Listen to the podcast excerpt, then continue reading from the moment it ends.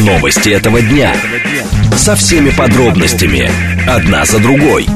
Объективно, кратко, содержательно. Поток. Успеем сказать главное. Программа предназначена для лиц старше 16 лет. Радиостанция «Говорит Москва», понедельник, 11 сентября, сейчас 14.06. Меня зовут Юрий Буткин, добрый день. Следим за новостями, следим за московскими пробками. Главные темы этого дня обсуждаем. Все в прямом эфире. С вашим участием вы пишите через смс-портал, через телеграм, либо звоните прямо в студию по номеру 7373948. Смотреть и слушать нас по-прежнему в интернете можно либо в телеграме, либо на YouTube-канале, либо в социальной сети ВКонтакте.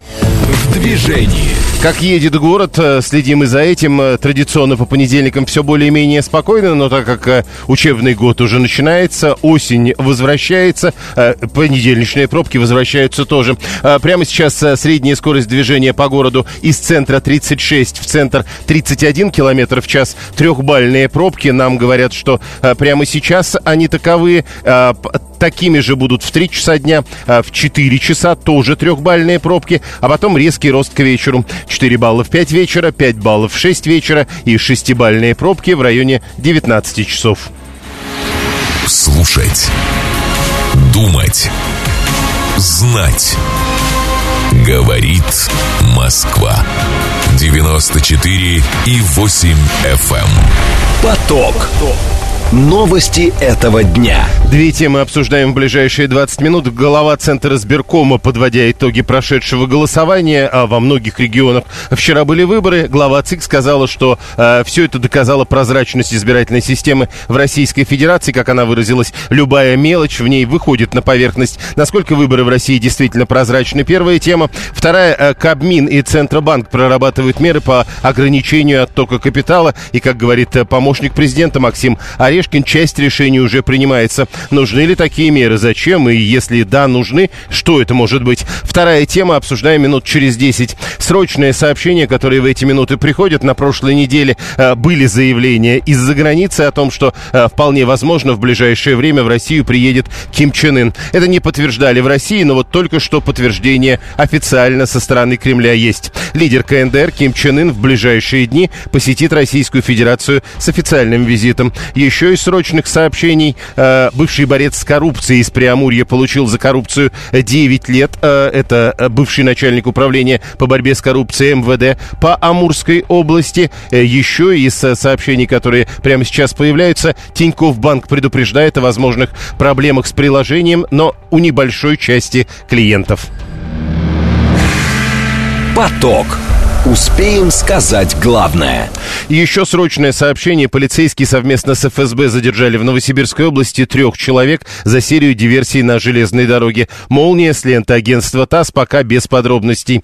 Э, Первая тема. Глава ЦИК заявила, подводя итоги э, э, выборов, которые проходили во многих субъектах Российской Федерации в прошедшие выходные, говорит, что это показывает прозрачность избирательной системы, в которой любая мелочь, цитата, выходит на поверхность. Настолько открыто и прозрачно, говорит э, Памфилова, что э, любая новость, мелочь сейчас моментально выплывает на поверхность, и даже те нарушения, которые были, которые мы разбирали, благодаря нашим совместным действиям, ничего сейчас невозможно в избирательном процессе скрыть. Э, Памфилова заверш... э, объявила о том, что голосование во всех регионах России э, за- завершено, в большинстве случаев уже и итоги подведены. Э, сегодня э, пытаются так или иначе комментировать э, результаты голосования. СМС-портал плюс семь девятьсот двадцать пять четыре восьмерки девяносто четыре восемь. Телеграмм говорит МСК-бот. Звонить можно по номеру семь три семь три девяносто четыре восемь. Код города 495. А Константин Костин к нам присоединяется. Он руководитель в фонде развития гражданского общества. Константин Николаевич, здравствуйте. Добрый день. Э, Вопрос э, по словам Эллы Памфиловой. Насколько выборы, э, с вашей точки зрения, действительно прозрачны? Ну, смотрите, прозрачность выборов определяется в первую очередь э, а, открытостью системы, то есть э, то, чтобы все кандидаты, которые желают э, принять участие в выборах, были зарегистрированы. А во-вторых, э, э, равным доступом к агитации и к наблюдению за ходом голосования. Да, и в этом смысле никаких э, проблем, э, если мы анализируем и ход кампании, и те жалобы, которые подавались, в общем-то, не было. Да, нарушения действительно есть, но это нарушение, как сказал Памфилова сегодня, это в основном э, человеческий фактор, это а, так называемые невынужденные ошибки. Когда вы говорили, э, э, первая история, у всех равные возможности участвовать в выборах, но были же кандидаты, которых в итоге снимали, то есть они хотели, но не смогли участвовать в выборах? Слушайте, ну, э, в зависимости от уровня выборов э, существуют квалификационные требования. Для чем более чем выше уровень выборов, тем, конечно, э, сложнее в них принять участие. Да, поэтому на выборах муниципальных я не слышал, что кого-то там серьезно снимали, если человек э, честно запо- заполнил э, документы, честно рассказал о себе, предоставил необходимые данные. Да, понятно, что на выборах э, губернаторов там есть квалифицирующие требования, необходимо собрать подписи муниципальных депутатов в свою поддержку. Да, те, у кого с этим э, возникали проблемы, те впоследствии не были зарегистрированы. Никаких других, э, из, э, так сказать, историй с тем, чтобы кого-то на выборах э, губернаторов снимали, на этом МДГ не было. Тогда, То, э, что изначально зарегистрированные кандидаты, некоторые из, из изначально зарегистрированных кандидатов, кстати, было меньшинство, там несколько процентов от общего числа, не смогли в течение месяца предоставить э, необходимое количество подписей муниципальных э, депутатов в, в поддержку своего движения, ну да, это есть, но это требование закона. А, это, это, я это понял. экзотическое российское требование, оно во, во многих странах присутствует. Э, да, чем выше уровень выборов, тем выше квалифицирующие а, требования. Он попробуйте в Америке просто так зарегистрироваться кандидатом на выборах президента. Ну или хотя бы губернатора штата. Если вы не представляете там одну из э, ведущих партий, которая имеет фракцию в Конгрессе. Тогда вторая история. Как вы понимаете, это история про электронное голосование, которое, судя по всему, прошедшими выборами окончательно узаконено уже и фактически большая часть в Москве проголосовала именно электронно. Но обычно в этой связи как раз говорят о непрозрачности, мол, избиратель же не знает, как его голос учли, и пересчитать, мол, это невозможно. Ну, во-первых, э, за электронным голосованием также можно наблюдать. Там немножко другие инструменты, немножко другие протоколы, но тем не менее все это возможно.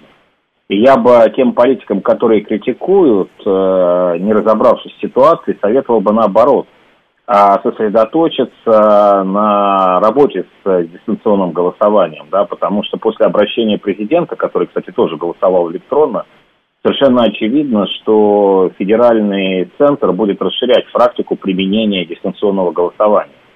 И если вы хотите получать хорошие результаты на выборах, вы, партии и кандидаты, конечно же, они а, должны учиться с этим инструментом работать.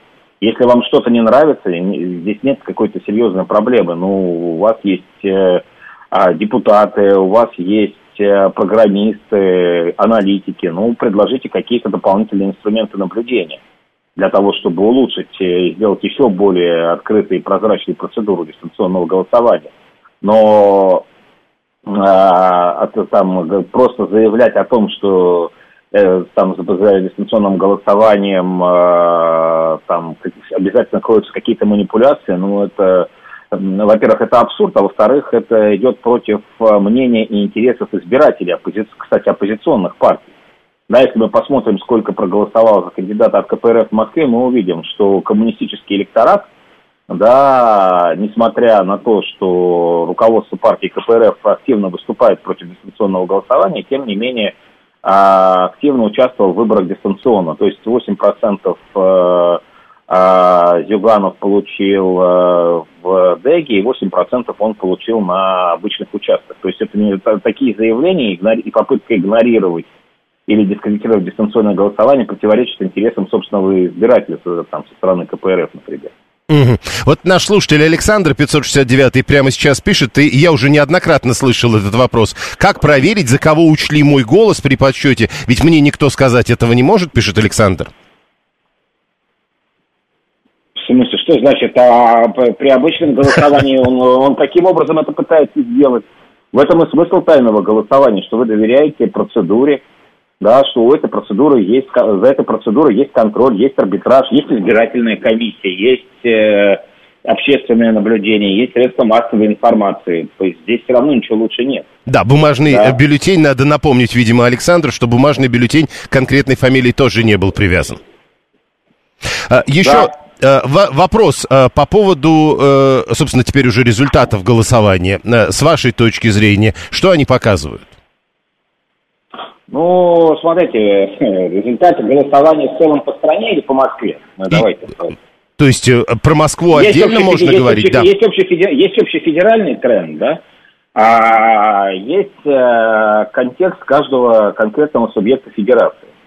А если говорить про общий федеральный тренд, да, то а мы когда делали прогноз, который, наш фонд, который, кстати, полностью подтвердился результатами голосования, мы говорим о том, что граждане России а, адаптировались а, к новой реальности. А, это, ну, и эта адаптация, этот, э, эта общественная рефлексия, она на сегодняшний день определяется э, следующими факторами. Во-первых, это, конечно, а, сплочение, консолидация вокруг флага, патриотический консенсус. Да, там в основании, в основе этого консенсуса могут быть самые разные причины и мотивы, но тем не менее ценности патриотизма, ценности суверенитета, безусловно, являются базовыми и доминирующими. Да, во-вторых, это, конечно, э, успешная работа властей а, по недопущению каких-то кризисов обвальных, а сценариев а, да, вот в условиях внешнего давления, в условиях специальной военной операции. И, соответственно, это а, все вместе приводит к тому, вот эти факторы приводят к тому, что избиратель а, ведет себя более консервативно.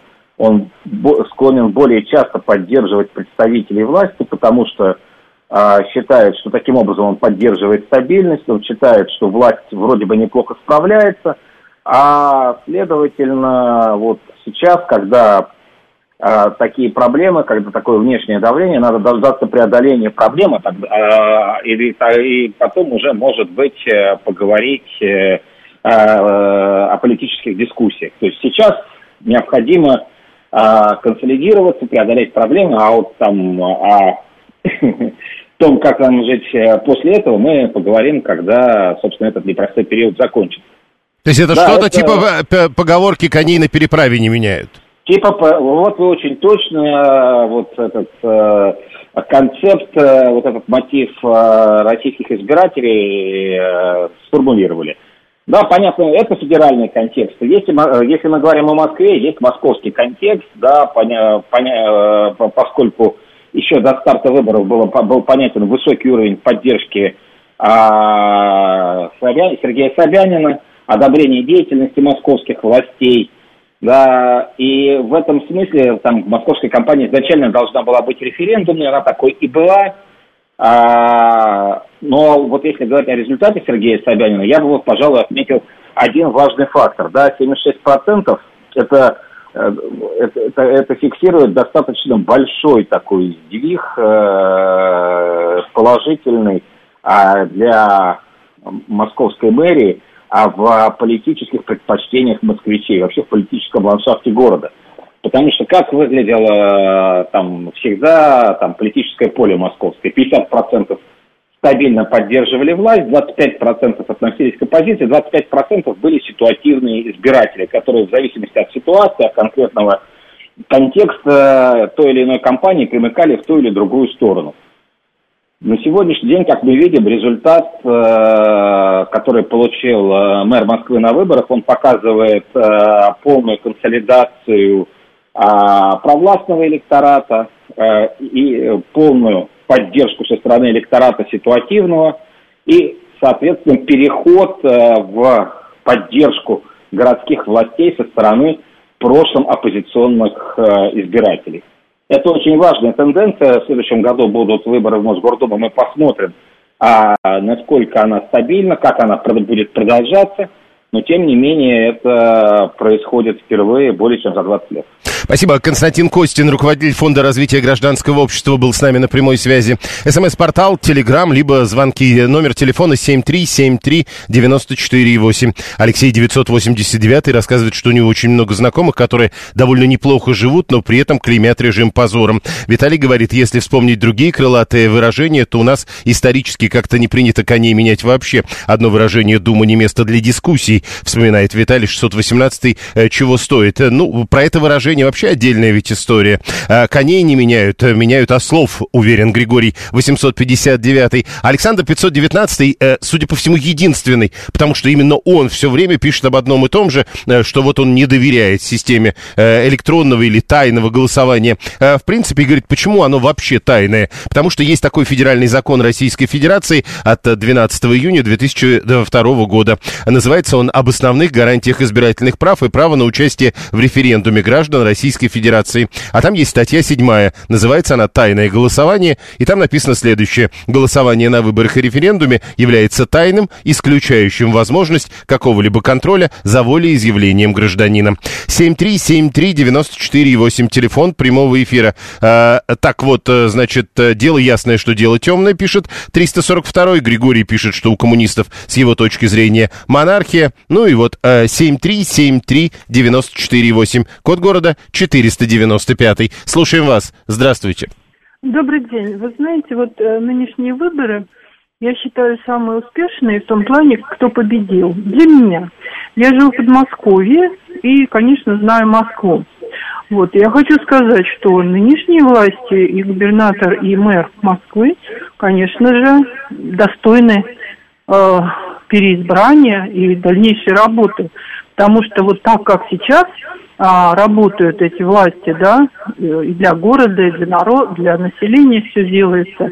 Просто такого никогда не было. Я и Лужкову пережила, и всяких Не, ну, Вот смотрите, а, вот помните, а, я только что цитировал Александра, а он продолжает писать, все прикрываются тайные голосования, реальный ответ проверить-то никак нельзя, поэтому вот вы говорите, вам кажется, а вот Александру так не кажется. Может быть, таких, ну, как ну, Александр, ну, больше?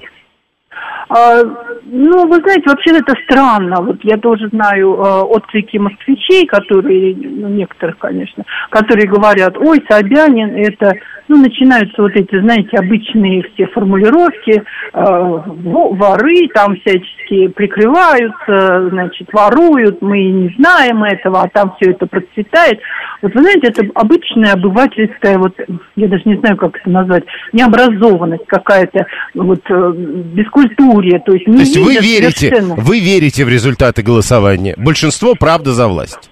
Я думаю, да. Я Понял. думаю, э, здравомыслящие люди, образованные, которые видят все это, которые испытывают это удобство и все, э, как бы все, что делается на себе, да, я думаю, все проголосовали именно так, как вот я хотел. Понятно. Елена 465 я и всех, кого знаю, все были за Собянина, хотя раньше были э, либералами. Честные выборы точно, пишет она с восклицательным знаком. А 94-й не верит, что Воробьев достоин переизбрания, э, потому что у него вечные ремонты по полгода какого-нибудь 100-метрового участка дороги дороги. А, а, Григорий говорит, ну для этого же есть и наблюдатели. А, Елена продолжает, Москва реально лучший город Земли, власти работают, и это видно.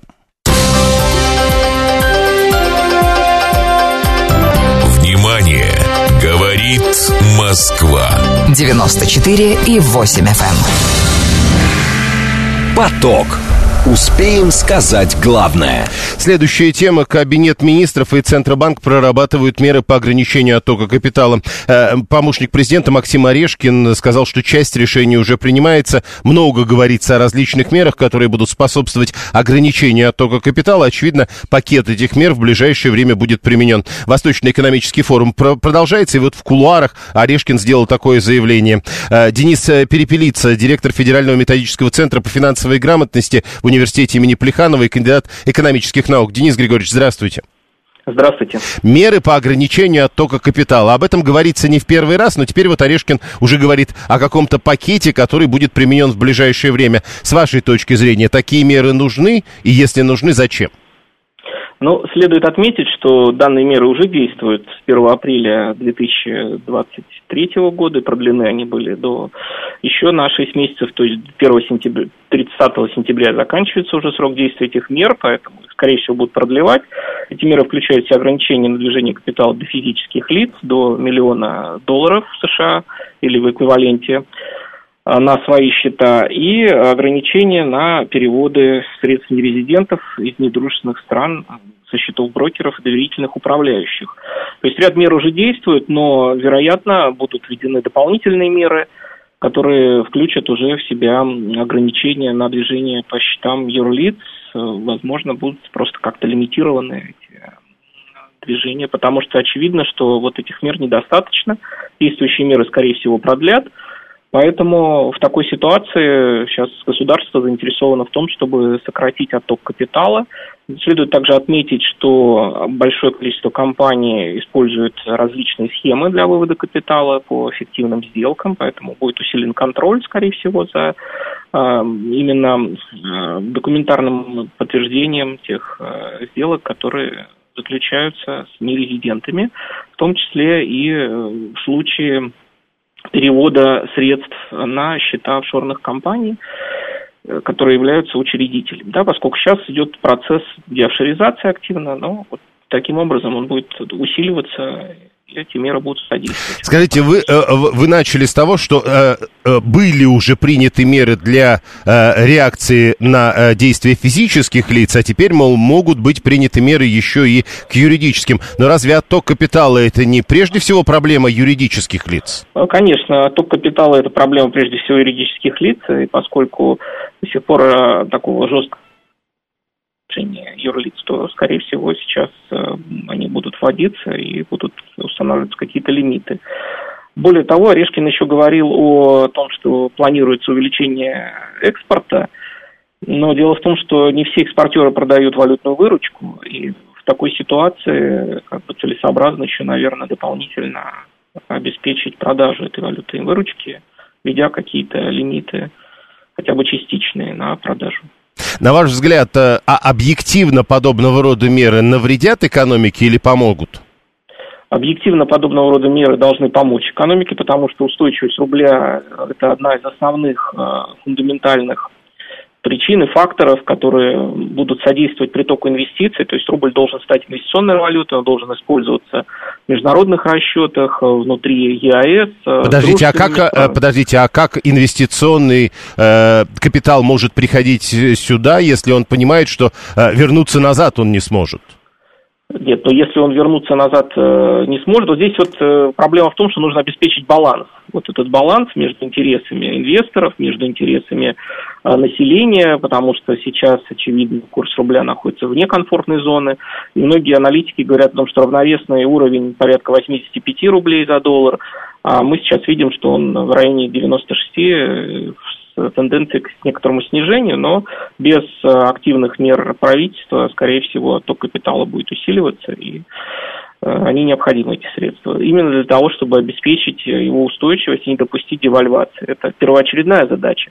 А уже потом, когда ситуация выровняется, когда инвесторы поймут, что климат является благоприятным для инвестиций, скорее всего, эти ограничения будут сняты, и, в общем, никаких проблем не будет. Но ну, первично нужно обеспечить устойчивость курса. Раз уж мы заговорили... Для развития внутренних инвестиций. Да. Раз мы заговорили про устойчивость курса, у нас еще есть несколько секунд. Скажите, с вашей точки зрения, теперь не ставку ключевую будут э, изменять или поднимать, а вот как раз бороться с оттоком капитала? Или и то, и другое будет? А, ну, поднятие ставки, оно маловероятно, поскольку это уже сильно вредит экономике. Сейчас 12% это почти предельная величина, которую можно себе позволить с точки зрения увеличения издержек э, производителей из-за удорожания доступа к капиталу. Поэтому дальнейшее увеличение, оно уже нецелесообразно. Более того, это не приводит к каким-то серьезным сдвигом в ситуации, поэтому, конечно, нужно корректировать валютный рынок и объемы спроса и предложения на этом рынке. Одной из таких мер может быть ограничение на движение капитала на отток капитала. Спасибо. Э, Денис Перепелица, директор Федерального методического центра по финансовой грамотности в университете имени Плеханова и кандидат экономических наук, был с нами на прямой связи. Максим Орешкин, помощник президента Российской Федерации в кулуарах Восточного экономического форума, только что заявил о том, что в ближайшее время заработают новые меры по ограничению оттока капитала. Э, это, говорит, пакет мер, э, который будет применен в ближайшее время. Денис Перепелица полагает, что именно таким образом будут пытаться влиять на курс доллара, а, потому что ставка, ключевая ставка Центробанка, и так уже довольно высока. Прямо сейчас новости, потом реклама, потом продолжим. Новости этого дня. Со всеми подробностями. Одна за другой. Объективно, кратко, содержательно. Поток. Успеем сказать главное. Радиостанция «Говорит Москва», понедельник, 11 сентября, сейчас 14.36. Меня зовут Юрий Буткин. Мы продолжаем, э, изучаем э, ленты информационных агентств, обсуждаем главные темы этого дня и смотрим на карту московских пробок. В движении. Город едет довольно спокойно. Сейчас 2 балла, полчаса назад было 3 балла. Дальше нам обещают трехбальные пробки до 16 часов. Потом э, все станет хуже. 4 балла в 5 вечера, 5 баллов в 6 вечера и 6-бальные пробки в районе 19 часов. Средняя скорость движения по городу сегодня в центр 31 км в час, из центра 36 км в час. Обращайте внимание на это, следите за тем, что творится на дорогах. Главная проблема это внешний МКАД. Даже вот таких больших многокилометровых пробок сейчас нет. Э, внешний МКАД перед э, пересечением с э, северо-восточной хордой останавливается где-то в районе пересечения с Новорязанским шоссе. Но чувствуете, это не многокилометровая, не 10-километровая пробка, к примеру, как это бывает бывает обычно в будние дни. Еще я бы обратил внимание на проблемы, которые сейчас э, возникли на третьем транспортном кольце перед пересечением со Звенигородкой. Слушать. Думать. Знать. Говорит Москва. 94 и 8 FM. Эм. Поток. Новости этого дня. Две темы обсуждаем в ближайшие 20 минут. Э, глава Роспотребнадзора Анна Попова прогнозирует подъем заболеваемости гриппом в России. Каковы перспективы нынешнего э, гриппа? Когда вакцинироваться? Есть ли чем? Это первая тема. А вторая тема. СМИ рассказали о внедрении в России системы противодействия так называемым подставным ДТП. Ну, это когда вы пытаетесь рассказать э, страховой компании, что вы попали в ДТП, которого на самом деле не было. Как работает эта система? Разговор об этом минут через 10. Теперь срочное Важное сообщение, это прежде всего по поводу будущей встречи президента, э, главы Китайской народно... Ко... извините, Корейской Народно-Демократической Республики и э, президента Российской Федерации. Э, Центральное телеграфное агентство Кореи пишет, э, что Ким Чен Ын встретится с Путиным э, во время визита в Российскую Федерацию. Вот прямо как там написано, Ким Чен Ын по приглашению президента России Владимира Владимировича Путина вскоре посетит Россию. Во время визита товарищ Ким Чен Ын встретится и проведет переговоры с товарищем Путиным. Поток что-то происходит, э, насколько я понимаю. Но э, прямой эфир продолжается. Понедельник, 11 сентября, 14 часов 39 минут. Э, первая тема для обсуждения – это то, что называется подъем заболеваемости гриппом. Мы снова возвращаемся к Восточному экономическому форуму. В рамках этого события и э, сделала заявление глава Роспотребнадзора Анна Попова. Она тоже во Владивостоке. Э, грипп, э, подъем заболеваемости гриппом начнется к концу года. Может быть, в этом году средней интенсивности. По словам Поповой, летние вспышки в разных странах мира уже зарегистрированы в северном полушарии. Мы предполагаем э, подъем средней интенсивности к концу года, обычно ноябрь-декабрь. Она сказала, что э, кампания по вакцинации от гриппа уже стартовала. Ведомство рекомендует привить не менее 60% населения в каждом регионе и не менее 70% от числа лиц из групп риска. Российская противогриппозная вакцина, по словам Анны Поповой, все возможные риски от заболевания заболевания покрывает. Владислав Жемчугов, доктор медицинских наук, терапевт-иммунолог и специалист по особо опасным инфекциям. Владислав Евгеньевич, здравствуйте. Здравствуйте. Э, Анна Попова говорит о том, что э, если и будет грипп, то средней интенсивности. Согласны с такими оценками? Я, вы знаете, скептически отношусь к прогнозам в отношении гриппа и в отношении погоды, потому что вот слишком часто происходят какие-то отклонение от прогноза. Значит, в чем здесь материальная основа?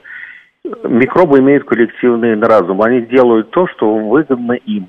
А им, значит, что значит? Это выгодно быстро размножиться и занять новую территорию. То же самое относится к гриппу. Если, значит, вдруг в этом году мутации, которые происходят независимо от нас во вирусах гриппа постоянно – приведут к тому, что появятся новые конструкции, которые позволят обойти существующий коллективный иммунитет, быстро продвинуться и будет еще и тяжелое, то будет вот так. Значит, будет тяжелый грипп. А если эта мутация вот, победит та популяция гриппа, которая вот легкая там или до, до средняя или какая-то, то будет как будет. Значит, мы можем повлиять на, на это чем?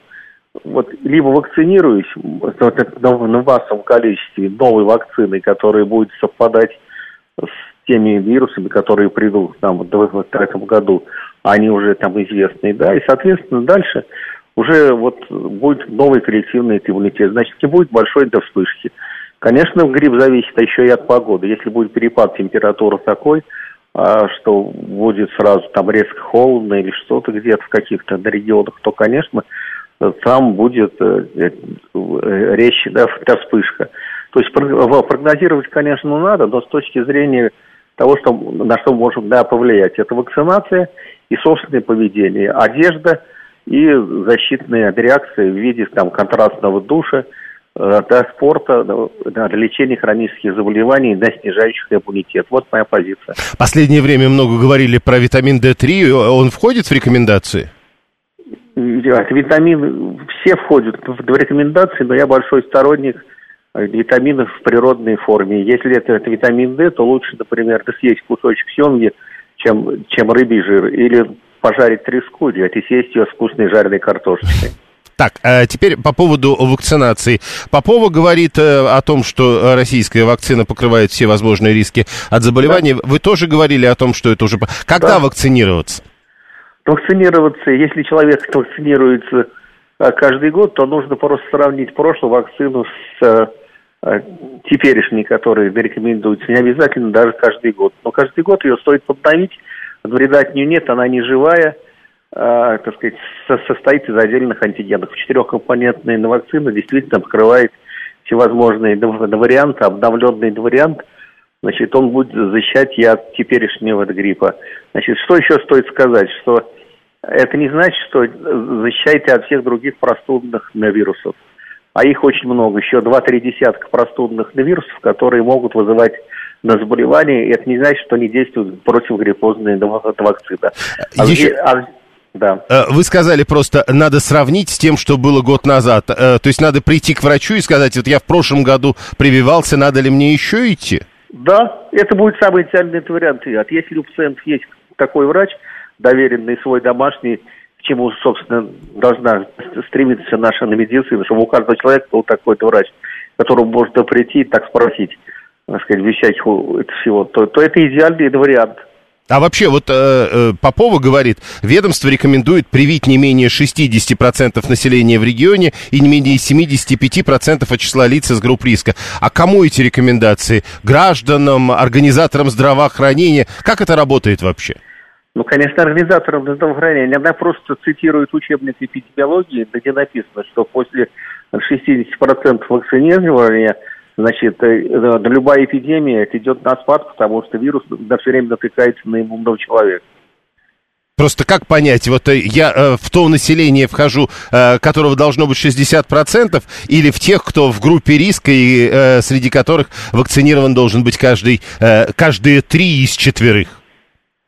Нет, группа риска это отдельный. Это если у человека он либо исходно болеет каким-то значит, заболеванием, снижающим этот иммунитет, таких там немало. А вот иммунные болезни, онкология, что-то еще, или принимает препараты иммунодепрессивные, такое тоже есть. Значит, тем более надо пойти к конкретному врачу и спросить, надо ли вакцинироваться. Наверное, надо но выбрать оптимальный период с точки зрения лечения основного заболевания. Это очень важно. Mm. А куда входит человек, это, понимаете, у, каждого есть своя позиция. Я просто знаю по своим пациентам. А если значит, кто-то вакцинируется, он, он, он, он вакцинируется. Кто-то, значит, ему проще, как говорится, уколоться и забыть, и забыть про грипп. Угу. А значит, а есть вот люди, которые исходно не вакцинируются, они говорят, я лучше буду вот, э, Переболею. ходить нет, не переболею, ходить пешком, ходить в бассейн, то есть, э, так сказать, и все прочее. Но самый идеальный вариант, я, я как доктор это могу сказать, это надо летом просто пройти к доктору и ты сделать, как сейчас модное слово, чекап. Да посмотреть, нет ли каких-то болезней в себе, которые могут снижать иммунитет. Их немало, которые вяло протекают и неявные, и такие, сякие, пятые, десятые. Ну, примеру, лето уже прошло, теперь чекап тогда, получается, делать поздно. Не, нет, это не поздно, это никогда абсолютно вас не поздно. Пролечить основное это заболевание и выйти на естественный путь значит, поддержания этого иммунитета. Это самый надежный вариант.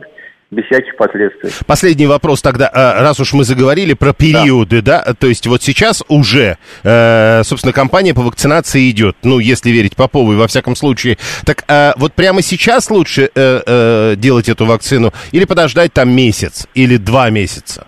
Я считаю, что нет разницы. Если человек вот вакцинируется каждый год, то обновить вакцинацию, значит, новый иммунитет сформируется за 3-5 дней после уже базовой вакцинации, которая была, например, в прошлом году. Мы, мы его обновим. А если никогда не вакцинировался первый раз, то на создание прочного иммунитета пойдет три недели. Mm-hmm. В любом случае, сейчас нормально вакцинироваться и всем, и тем и другим. Э, последний еще вопрос от нашего слушателя да. или слушательницы. Э, как врач, скажите, сколько вакцинированный человек должен проводить дома после вакцинации, чтобы не вредить здоровью? А зачем проводить после вакцинации какое-то время дома? Не надо, живите спокойно. А если нет температуры, сутки, день посмотрели, нет, нет температуры, что чаще всего это бывает, и, и пожалуйста, живите спокойно. Спасибо. Владислав Жемчугов, Пожалуйста. доктор медицинских наук, э, терапевт-иммунолог и специалист по особо опасным инфекциям был с нами на прямой связи. Анна Попова, глава Роспотребнадзора, прогнозирует подъем заболеваемости гриппом в России, но э, в средней интенсивности только к ноябрю-декабрю. При этом напоминает, что э, кампания по вакцинации от гриппа уже стартовала. Прямо сейчас стою у мобильного пункта вакцинации у метро, рассказывает Елена, 465 и делаю прививку от гриппа. Видите, вот это работает прямо сейчас рядом, а, Елена, правда, не написала, рядом с какой станцией метро. Внимание! Говорит Москва. 94 и 8 FM. Эм. Поток. Успеем сказать главное. Сегодня в новостях есть такие заголовки. СМИ рассказывают о внедрении в России системы противодействия подставным ДТП. Механизм работает на основе искусственного интеллекта, уже начал принимать, применяться и за месяц смог предотвратить более 150 подобных аварий. Тут довольно сложно все написано. Э, то есть, если это противодействие подставным ДТП, тогда э, э, 150 подобных ава- аварий бы не было просто. Но тут так написано. Некий онлайн-сервис страхования автомобилей а, уже пользуются этой системой. А внедрение э, такой системы, как пишет газета «Известия», э, рассматривают и другие страховые фирмы. Э, но дальше. Подставные ДТП в данном случае – это вид мошенничества, при котором попавшие в аварию владельцы автомобилей пытаются оформить страховые выплаты постфактум. Э, так авария была или аварии нет? В чем тогда подставное ДТП, если авария все-таки случилась? Координатор Российского общества автомобилистов «Синие ведерки» и член общественного совета при ГУВД э, МВД России по Москве Петр Шкуматов. Петр, добрый день. Юрий, добрый день.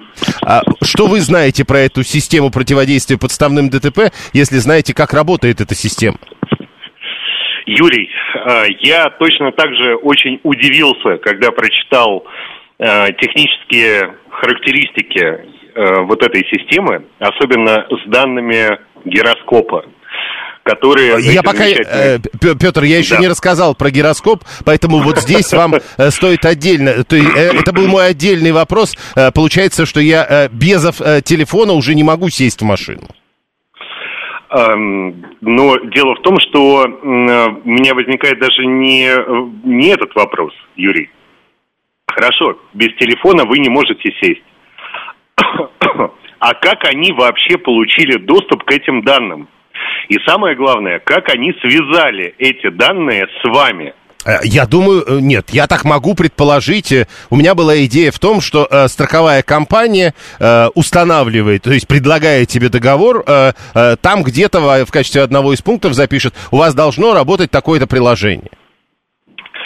А, да, но дело в том, что а, для того, чтобы вообще получить эти данные в момент аварии, приложение должно работать в момент аварии, Юрий. То есть всегда, это правда? То есть всегда. А, э, простите, эм, где про это написано? То есть, эм, я, хорошо, я понимаю, что, допустим, они ставят вот такой вот трекер, да, э, который собирает всю информацию. Ну, потому что гироскоп – это данные, как вы едете, вы идете, вы лежите, вы сидите. То есть это все можно по этому датчику понять. Но э, каким образом эти данные получаются с тех водителей, э, которые, ну, скажем так, этим приложением не пользуются. То есть э, имеется в виду, когда э, в ДТП попали два водителя, у одного есть, у другого нет? Абсолютно точно, да. И э, вот здесь, честно говоря, я бы э, очень э, сильно э, проверил бы всю эту информацию, потому что когда, э, когда про это говорят, что 150 аварий э, смогли э, предотвратить, точнее не предотвратить, а аварии это произошли, выявить подставные ДТП, да, э, то э, у меня возникает еще несколько вопросов, Юрий. Э, первое. Зачем мошенникам устанавливать следящее за собой приложение? Э, тут вообще, подождите, вот вы как бы э, уходите вперед э, от нашего разговора, просто потому что э, у меня отдельный был вопрос по поводу того, что вот, судя по всему, все-таки ДТП было. Э, и тогда я не очень понимаю, с какими мошенничествами э, эта попытка бороться. То есть, итак, ДТП есть, но мы хотим э, представить его в другом виде, что ли? Я, честно говоря, э, тоже задался этим вопросом, Юрий, и вы тоже немножко э, предвосхитили э, мое, мою дальнейшую речь. Мы вот с вами смотрите. по разным полосам одной магистрали едем с разной скоростью, я понял. Да, да, да, да, да. Вот сейчас вы меня обогнали. Вот возникает вопрос. Окей, авария произошла. Гироскоп сработал. Но ведь если авария произошла, и гироскоп этот сработал, и э, вот эта замечательная компания получила эти данные, то как отличается ДТП подставное от ДТП неподставного? Там гироскоп, что ли, как-то по-другому срабатывает? Причем Э, э, секунду, еще... Петр, угу. я процитирую. Для борьбы с подобного рода мошенничеством система собирает информацию с помощью встроенного в смартфон гироскопа и сопоставляет данные о столкновении машины. Если смартфон не зарегистрировал удар, то гироскоп и акселерометр его не зарегистрируют, и таким образом мошенничество можно будет избежать. А, да, но э, тут есть, э, знаете, вообще люди, которые занимаются разработкой приложений для мобильных телефонов, знают, э, что вот эти датчики, которые расположены в сотовом телефоне, они довольно часто, как говорится, глючат. Вот, например, э, гироскоп, э, который используют э, для системы противодействия фейковым ДТП, который мы сейчас обсуждаем, он используется для того, чтобы определять положение экрана. Ну, то есть, допустим, вы перевернули телефон в горизонтальное положение, и у вас экран тоже перевернулся. Наверняка многие пользователи ну, того же андроида знают. Не всегда часто... переворачивается, да. не всегда переворачивается, далеко не всегда. Э, вот здесь может быть ровно то же самое. То есть э, датчик просто завис. Он просто не работал в момент э, ДТП.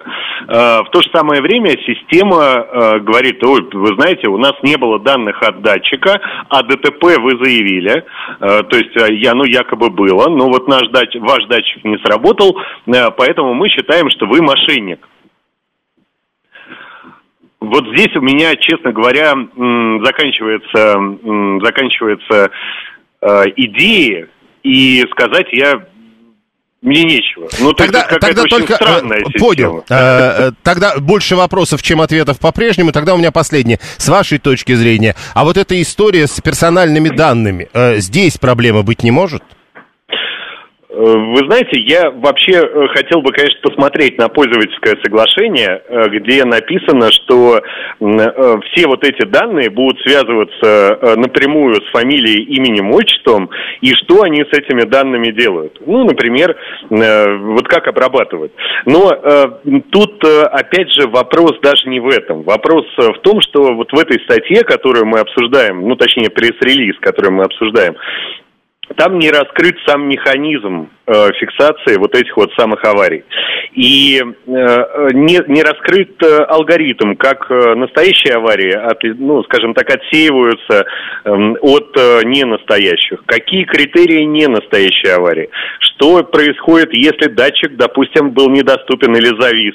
Ну, то есть сообщал ложные данные, да, в момент ДТП. А что, что э, происходит, если телефон упал в момент ДТП? А если телефон не упал в момент ДТП? А если телефон вообще не находился в автомобиле в момент ДТП? Ну, то есть человек его оставил дома, например, или Э, к примеру, передал какому-нибудь другому человеку, и он вообще в другом месте находился. Вы же имеете право, Юрий, передать э, свой телефон мне, например, ну, по своей воле, правильно? Если я впишу вас э, заранее в страховку, и тут опять мы возвращаемся к страховщикам, возможно, это можно прописать заранее. Вот смотрите, если бы речь шла о том, что в автомобиле устанавливается специальная коробочка, привинчивается болтами, винтами, саморезами какой-то части автомобиля, и она всегда в автомобиле, то я бы, наверное, понял. Но когда речь идет о смартфоне, здесь э, очень много вопросов и практически ни одного ответа. Будем ждать. Спасибо. Петр Шкуматов, координатор Российского общества автомобилистов «Синие ведерки», член общественного совета при ГУВД Москвы, э, ГУВД, э, э, Росси... Главного управления МВД России по Москве. Вот так правильно это говорить. Э, э, 689 э, то есть я могу ударить по смартфону и будет ДТП? Э, ну, попробуйте. Э, Роман 208, но телефоном же нельзя пользоваться за рулем. Штраф 1500 рублей. Но там немножко не так все сформулировано. Штраф э, за э, конкретные виды использования. Вы даже знаете, да, что э, телефон должен быть около уха, чтобы вам выписали штраф, а разговаривать э, по телефону с гарнитурой вроде как можно. Тогда, получается, пользоваться можно а не нельзя, как это написали вы. Э, ну и, наконец, еще э, в данном случае мы вообще не обсуждаем систему разговоров. Григорий рассказывает, что мошенничества таки бывают. Э, у меня знакомый, говорит, так делал, у него движок накрылся, был капитальный ремонт дорогой, нужен, он въехал на машине в бетонный блок, разбил стекла, получил хорошую сумму и сдал машину на разборку, э, а все оформил через знакомых страховщиков. Э, Александр 569. Опять страховые пытаются найти лазейку, как людям отказывать в их праве на страховку. Лучше бы придумали, как заставить выплачивать за ремонт по рынку, а не с, не с износом. Интересная история. Э, в данном случае Речь идет не о лазейке, как людям отказывать в их праве на страховку, а ровно о лазейке, как э, э, люди бы не могли надурить страховую компанию. Речь идет о подставных, напомню, ДТП. 7373948. Слушаем вас. Здравствуйте. Здравствуйте, Юр. Я вот, к сожалению, давно в страховании не работаю. Как раз в РОСАГО уже оттуда ушел, до РОСАГО последние там месяца. Но меня удивляет другое сейчас стало все, кому не лень, не считают зазорным где-то как-то обмануть страховую компанию. И я очень сильно подозреваю, что в этом виноваты сами компании своим отношением к своим клиентам. У нас такого не было. Когда ну, а что, ну вот то есть чем ваше поведение тогда отличается от тех, кто на вашем месте сейчас? Мы старались человеку заплатить. Потому что что такое страхование? Человек покупает надежду, что ему заплатят бумажку, которая выражает надежду, что ему заплатят. Больше при покупке страховки ничего нет. Понял, спасибо. 7373948. Э, Слушаем вас, здравствуйте. Здравствуйте, меня зовут Анна. Юрий Викторович, а мне что делать? Собственник машины я, то есть договор заключен со мной. Да, в ОСАГО включен водитель. Но это не значит, что я постоянно в машине. За машину-то отвечаю я, чтобы с ней не случилось, правда? Штраф-то приходит мне, а не ему в любом случае, если они есть. Что бывает крайне редко. Видимо, вы должны выдать водителю свой, э, свой телефон, завести еще один и выдать. Ну, у меня их два, если кто-то еще будет что третий, что ли, заводить, еще покупать один iPhone или, ну, неважно, смартфон какой-нибудь дешевенький. Ради этого приложения, и скачается оно на этот смартфон или нет, я не знаю. По-моему, да. это вообще какая-то это, крокозяка. А, а, вопросы есть. Э, но Катя 986 пишет, а, если вы думаете, что вот без этой крокозяки, как ее только что Анна назвала, ничего не получится, то зря. В страховых, пишет Катя, есть трассологи и службы безопасности, которые категорически бдят и так. Я вас уверяю, пишет Катя, трассологии хоть и не панацея, но ДТП подставные выявляются. Далее новости.